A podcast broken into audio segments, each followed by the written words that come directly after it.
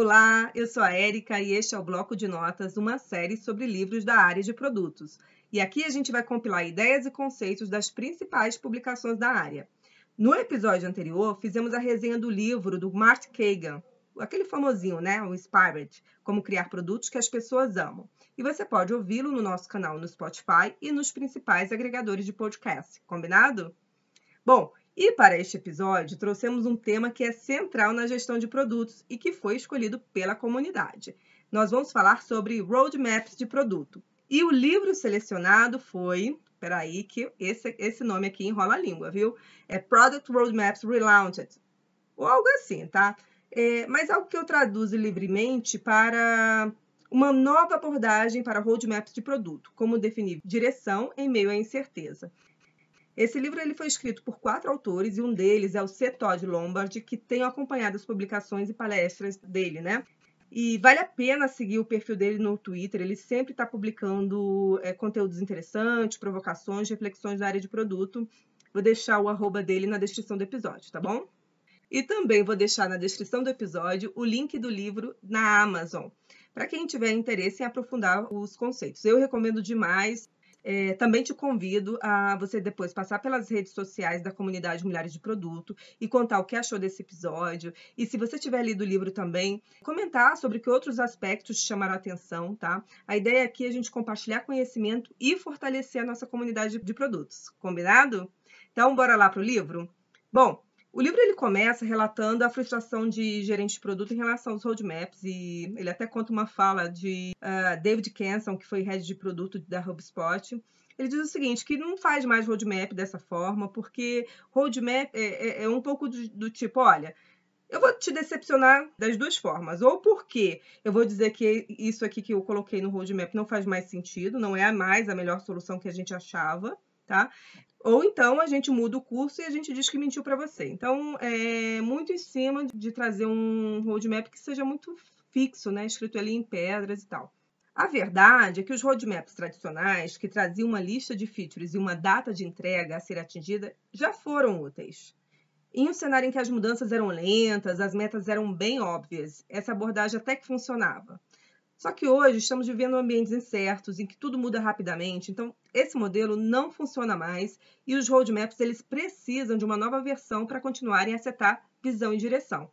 Então, aqui os autores até resgatam uma fala do Martin Kagan que é Gente, é tudo sobre solucionar problemas e não sobre implementar features, né? Então, os roadmaps tradicionais, eles é, eram sobre entregáveis, sobre features. Só que os bons times de produto sabem que precisam garantir que a solução realmente resolva o problema. Então, é sobre resultados, tá? Bom, então, a gente já deu para sentir aí por que se faz necessário uma nova abordagem para roadmaps, né? Eles defendem, então, que essa lista de funcionalidades não é esse o modelo, isso não é isso que é um roadmap. O roadmap deveria ser uma ferramenta para comunicar visão e direcionamento. Então, um roadmap de produto, ele tem que colocar os planos da organização em um contexto estratégico, ele tem que focar em entrega de valor para os usuários, para os clientes e para a empresa, não esquecer desse, disso que também é importante. Tem que abraçar os aprendizados como parte de um processo de desenvolvimento de produto. Tem que reunir toda a empresa em volta de um conjunto único de prioridades e fazer com que os usuários eles fiquem animados com a direção que o produto está tomando. Então, isso é tudo que um, um, que um roadmap deveria ter, né? E aí ele chama atenção sobre o que não deve ter. Então, um roadmap não deve fazer promessas que o time de produto não está confiante que pode entregar. Não deve ser um processo dispendioso para desenhar e estimar e não deve ser confundido como um plano de projeto ou planejamento de entregas. Os autores, após fazerem essas distinções, começam a elencar problemas recorrentes que envolvem as organizações e o uso de roadmaps, contrapondo com o que deveria acontecer. Então, primeiro ponto que eles listam, um roadmap ele deve colocar a empresa em contexto estratégico. Então, o que é isso? O diagnóstico é de que as pessoas não sabem por que fazem o que fazem. E como os roadmaps tradicionais estão focados em mostrar entregas de funcionalidades, eles acabam não respondendo o porquê da empresa estar trabalhando nessas questões. Então, os autores defendem que o roadmap é uma grande oportunidade para articular por que estamos trabalhando em uma determinada iniciativa, por que ela é importante e vital para o sucesso da empresa. Então, antes de começar a detalhar o que vai ser feito, procure explicar o porquê.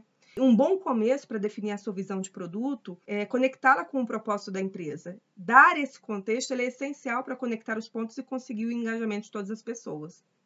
E aí o ponto 2 é, um roadmap ele deve focar em entregar valor para os usuários da empresa. Outro problema que as empresas enfrentam é que entregam muitas funcionalidades, mas elas não fazem progresso com essas entregas. Isso porque, para muitas pessoas, um calendário de entregas é sinônimo de roadmap. Então, um roadmap é uma série de declarações que comunicam o que vamos fazer para ajudar nossos usuários a realizar algo e por que esses objetivos são importantes para o sucesso deles. Uma alternativa para esse cenário é, depois de escrever a visão do produto, em vez de sair escrevendo uma lista de funcionalidades, é começar a listar os blocos de valor que a gente pretende entregar e que serão acumulados ao longo do tempo para realizar aquela visão de produto. Então, Frequentemente, esse é um conjunto de necessidades, de problemas ou tarefas de, de um cliente em alto nível, é, que os autores é, chamam de temas, que mais à frente eles comentam um pouco mais sobre isso.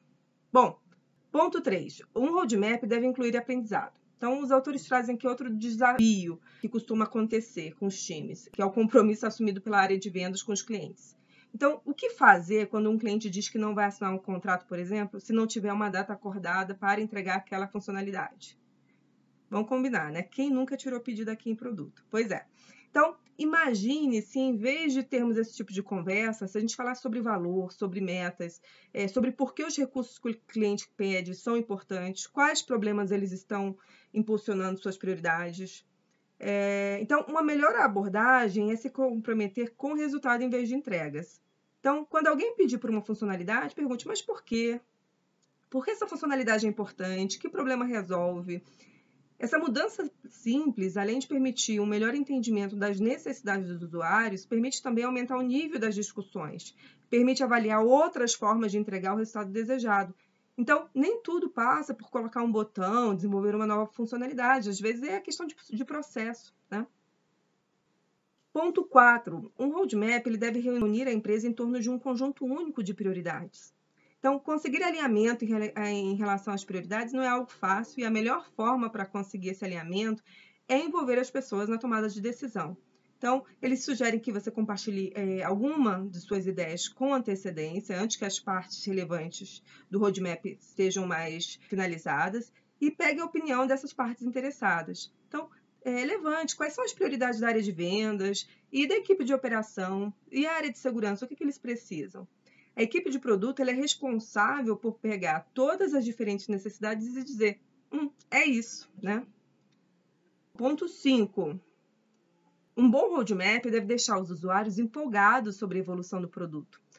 Compartilhar roadmap com o cliente pode ser assustador, tá? Porque as prioridades mudam, as funcionalidades podem não fazer mais sentido. Então, imagine o cliente confrontando você sobre promessas não cumpridas. Super chato, né?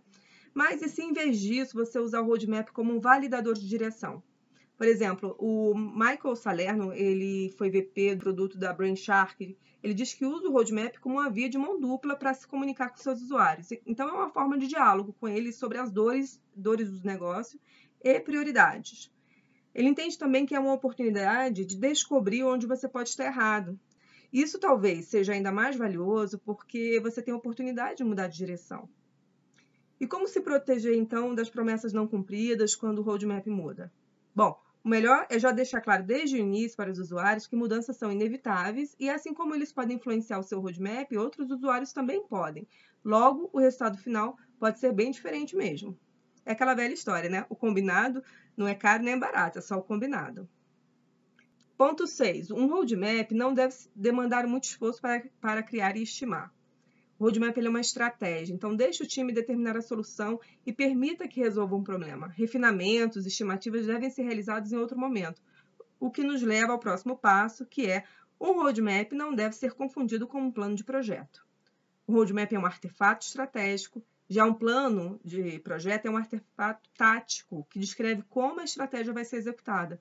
Se o seu roadmap estiver como um gráfico gigante com datas muito específicas, ou quando tiver uma lista de features isso não é um roadmap, é um plano de projeto. Então, uma forma de contornar esse problema é se comprometer com o resultado em vez de entrega. Olha aqui de novo, né? O lema.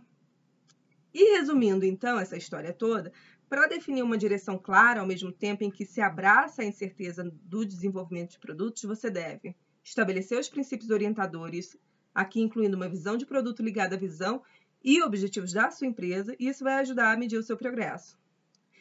Focar nos resultados em vez de recursos e datas, priorizar com base no retorno sobre o investimento e no cumprimento de seus objetivos, considerar a necessidade de todas as partes interessadas para impulsionar o alinhamento e planejar e comunicar as mudanças que estão em andamento. E do que é feito um roadmap que dá direção ao mesmo tempo em que abraça a incerteza, né? A gente falou aqui de vários princípios orientadores, mas nessa parte do livro, os autores eles entram numa questão mais ali, num template, né? num, num guia para orientar a criação de roadmaps, e é bem interessante. Então, a gente já viu que o roadmap está além de uma lista de features e datas e que a gente tem que considerar é, no roadmap para que ele realmente faça sentido. Então, os autores eles citam cinco elementos que eles consideram prioritários quando você estiver desenhando o roadmap.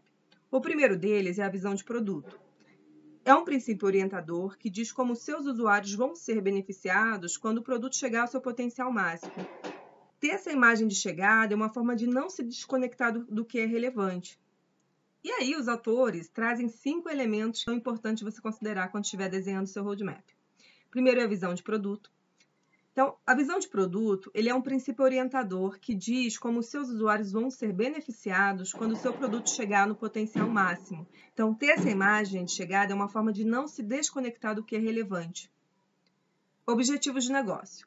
Então, além de ajudar a medir o progresso, os objetivos de negócio é, faz com que você foque é, no objetivo, né? no que você que deseja alcançar e impactar. Então, a solução ela passa a ser somente um meio, né? uma das possibilidades para se alcançar esse objetivo, e não o fim em si. Então, isso muda toda a abordagem que você tem em relação ao problema e como você resolve esse problema. Um outro componente que ele traz e que é bem interessante é a questão de temas, né? Então, expressar as necessidades ou problemas do cliente em temas é muito eficaz para orientar o desenvolvimento da solução. Depois a gente até explora um pouquinho mais que são os temas e como é que a gente pode endereçá-los. Mas esse é um conceito chave aqui quando a gente fala dessa nova visão de roadmap. O quarto componente tem a ver com o horizonte de tempo. Então, é, aqui a ideia é trocar datas, né, ou marcos, por horizontes de tempo, né? Porque você traz flexibilidade. Então, uma sugestão que ele dá, por exemplo, é você trabalhar com três horizontes de tempo, que é o now, o next e o later.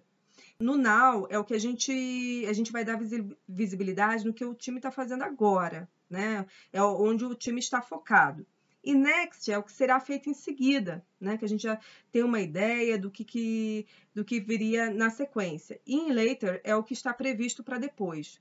E isso dá uma flexibilidade, porque, primeiro, ele não está atrelado a datas específicas ali de entregas, e também a flexibilidade no sentido em que, se às vezes no now você identifica uma nova possibilidade, talvez o que está para next ou até later, ele mude, tá? Então, a ideia é essa. E um quinto componente que ele traz é a questão dos avisos legais, né? Que ele chama de disclaimers. Sempre bom lembrar que roadmaps eles não estão escritos em pedra e por isso podem sofrer alterações. Então, um pouco é, para se proteger mesmo. Eu, particularmente, acho interessante aqui também considerar, é, indicar né, quais foram as premissas que foram consideradas quando você pensou nessa estratégia ou restrições que você tinha conhecimento naquele momento. Porque, dado que o cenário mude, talvez né, é, é tem, essas premissas precisem ser revistas. Então, seria algo que eu colocaria aqui. E aí, depois que ele fala então desses cinco elementos prioritários, né, repassando aqui visão de produto, objetivos de negócio, tema, horizonte de tempo e avisos legais, ele comenta então sobre cinco componentes secundários. Eles são opcionais, tá? Mas a ideia aqui é tentar responder a preocupações de determinadas partes interessadas. Embora sejam opcionais, é interessante porque pode deixar sua documentação mais completa. Então ele fala sobre funcionalidade de soluções, para dar um overview sobre o que, que vai ser entregue. Então, dependendo de como é que esteja a maturidade da solução e também no relacionamento com as partes interessadas, você pode dar uma uh, visibilidade com mais ou menos detalhes, né? Do, do que, que seria, seriam essas entregas ou soluções. Um outro ponto que ele considera interessante é indicar confiança, né? Qual é a confiança nessa entrega, nessa solução, ou até mesmo das estimativas. Então, é, ele mostra mais ou menos qual é a previsibilidade da sua entrega, né? É, e isso já gera um alinhamento natural ali em relação às partes interessadas. Tem muita confiança, sabe que não deve mudar muito em relação ao que está sendo proposto, e se de repente tem uma baixa confiança, sabe que tem um nível de incerteza muito grande, que algumas coisas estão planejadas podem ser modificadas. Um outro componente que ele menciona é o estágio de desenvolvimento. Então, dá visibilidade em que etapa está né, essa iniciativa. Então, por exemplo, todo mundo precisa saber esses conceitos. Está numa parte de discovery, está em descoberta, design, prototipagem. Então, as pessoas já têm que entender que está numa fase muito inicial. É, já se, por exemplo, estiver como pré-produção, versão beta, indica que o produto já pode ser visto, já, você já pode fazer uma demonstração e provavelmente estará disponível em breve. Então, comunicar esses status, dessa visibilidade, né, e que as pessoas tenham esse entendimento comum é importante. Ele fala também sobre usuários chaves, então se você tiver diversos tipos de usuários, faz sentido indicar se a solução é para todos ou para um público específico, né? Porque isso também orienta outros desdobramentos que essa entrega pode ter. E, por último, ele é, fala sobre indicar as áreas envolvidas, porque fazer esse mapeamento para poder entender se tem áreas com objetivos conflitantes ou se está convergindo. Então, isso é interessante. E é, uma terceira parte, né, que ele fala que você pode adicionar informações complementares, porque vão dar mais contexto ao roadmap. Ele cita aqui quatro tipos de informação. Então, informações do projeto, né? Cronograma, dependências, qual time envolvido, riscos, qual status. Em considerações técnicas, né? Por exemplo, é, listar requisitos de escalabilidade ou de infraestrutura, né? Uh, ele fala também sobre a questão do contexto financeiro, né? Qual a oportunidade de mercado, é, o que a gente está entendendo ali sobre investimentos e lucros, né? Se você tem essa visibilidade, pode compartilhar, é interessante. E, por último, direcionamentos externos, cá ali mudanças regulatórias previstas que podem impactar, é, algo que a concorrência está fazendo também, nesse sentido, que, que pode impactar de alguma forma a sua iniciativa. Então, como defendem os autores para reunir as pessoas né, é, em torno de um plano, o roadmap ele precisa ser muito mais do que uma lista de features e datas de entrega. Ele precisa contar uma história. Então, é importante você conseguir responder como será quando você alcançar essa visão de produto, o que será necessário para chegar lá e como você vai saber que está progredindo. Então, é que essas informações ele, ele traria toda essa contextualização, tá? Bom, e aí a gente vai para uma parte que é bem interessante, que eu acho que ele acaba agregando bastante no assunto sobre roadmaps, que é a questão dos temas, né? Que ele traz ali. Na verdade, o que são temas? Os temas são uma forma de expressar as necessidades dos usuários. É uma necessidade de alto nível e você pode, inclusive, ter subtemas né, para trabalhar aí dentro desse domínio. Os temas eles podem ser independentes, mas também podem representar um agrupamento é, de subtemas é, do livro eu não gostei tanto do, do, do exemplo, eu vou tra trazer um de fora aqui de aplicativo que todo mundo usa, que é de e-commerce, né? Por exemplo, uma, uma das necessidades do usuário, quando ele faz um pedido, ele ter visibilidade do status do pedido, né? Então, você pode ter algum tipo de problema de negócio que as pessoas estão ligando muito para o atendimento porque não consegue é, saber quando vai receber, se está próximo ou não, onde está, né? Se for um produto e tal. Então, isso pode gerar é, muita frustração por parte do usuário e também uma alta demanda ao serviço de atendimento, fora todos os efeitos colaterais que isso significa. Então, veja, abordar o problema dessa forma, né, que ele traz a problemática para o primeiro plano, né? E eu tenho um problema ali. Como eh, eu vou resolver esse problema? Poxa, pode ser de diversas formas, né? Diferente da gente ter no roadmap dizendo, ah, não, vamos fazer é, uma linha do tempo, vamos adicionar mais uns status na linha do tempo lá no site. Quer dizer, essa é uma forma, mas será que ela é melhor? Será que para esse tipo de cliente, né, essa é a melhor forma? É, será que eu não tenho que colocar uma notificação no aplicativo para dar visibilidade toda vez que muda o status? Será que eu já faço uma comunicação integrada via WhatsApp para poder mencionar cada mudança de status? Quer dizer, não sei, tem muitas possibilidades que você poderia resolver é, esse problema, né? Então, por isso que você não traz a solução e você traz para esse primeiro nível do tema, que é a problemática, que é melhorar a visibilidade do status do pedido, tá certo? E aí o que eu achei legal é que trouxeram uma declaração do Jared Spool, que é, da, que é uma pessoa referência em produto, né, e UX. Ele diz o seguinte: os temas ajudam as equipes a manter o foco sem se comprometer prematuramente como uma solução que pode não ser a melhor ideia mais tarde. Então, o Jared ele aponta que o que é importante é concentrar a maior parte do esforço no mapeamento dessas necessidades e problemas do cliente, é, porque a viabilidade de um recurso ele pode mudar drasticamente, enquanto a natureza de um problema importante provavelmente permanecerá a mesma. Os autores, eles trazem diversas formas de explorar os temas. Aqui, alguns exemplos só para citar. Eles falam de jornada de usuário, mapas de experiência, necessidade de produtos já conhecidos e de sistema, árvore de oportunidade, da Teresa Torres, né, tem bastante material na internet sobre isso, é, jobs e user stories, por exemplo, que seriam formas da gente conseguir trabalhar e chegar aos temas. O que é importante nessa, nessa história toda é que usar temas no desenho do roadmap, é, você está trabalhando sempre com resultado e impacto, né?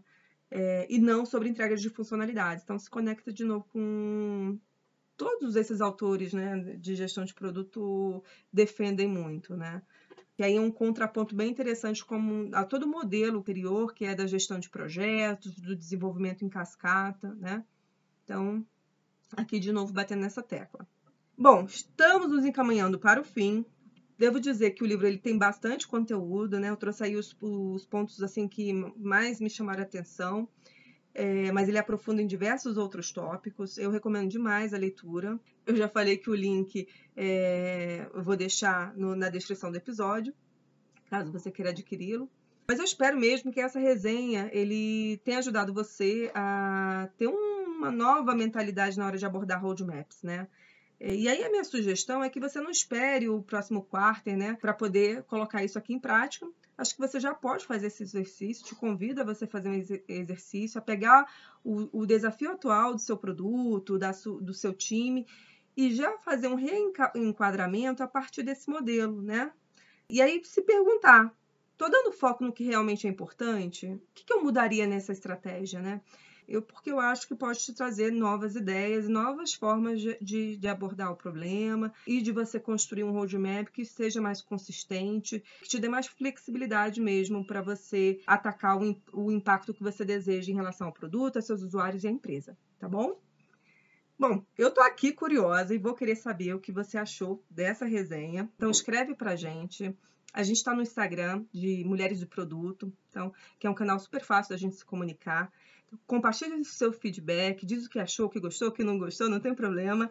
E aproveita e deixa lá uma sugestão para um próximo livro que você quer ver muito que a gente traga o resumo para cá, tá bom?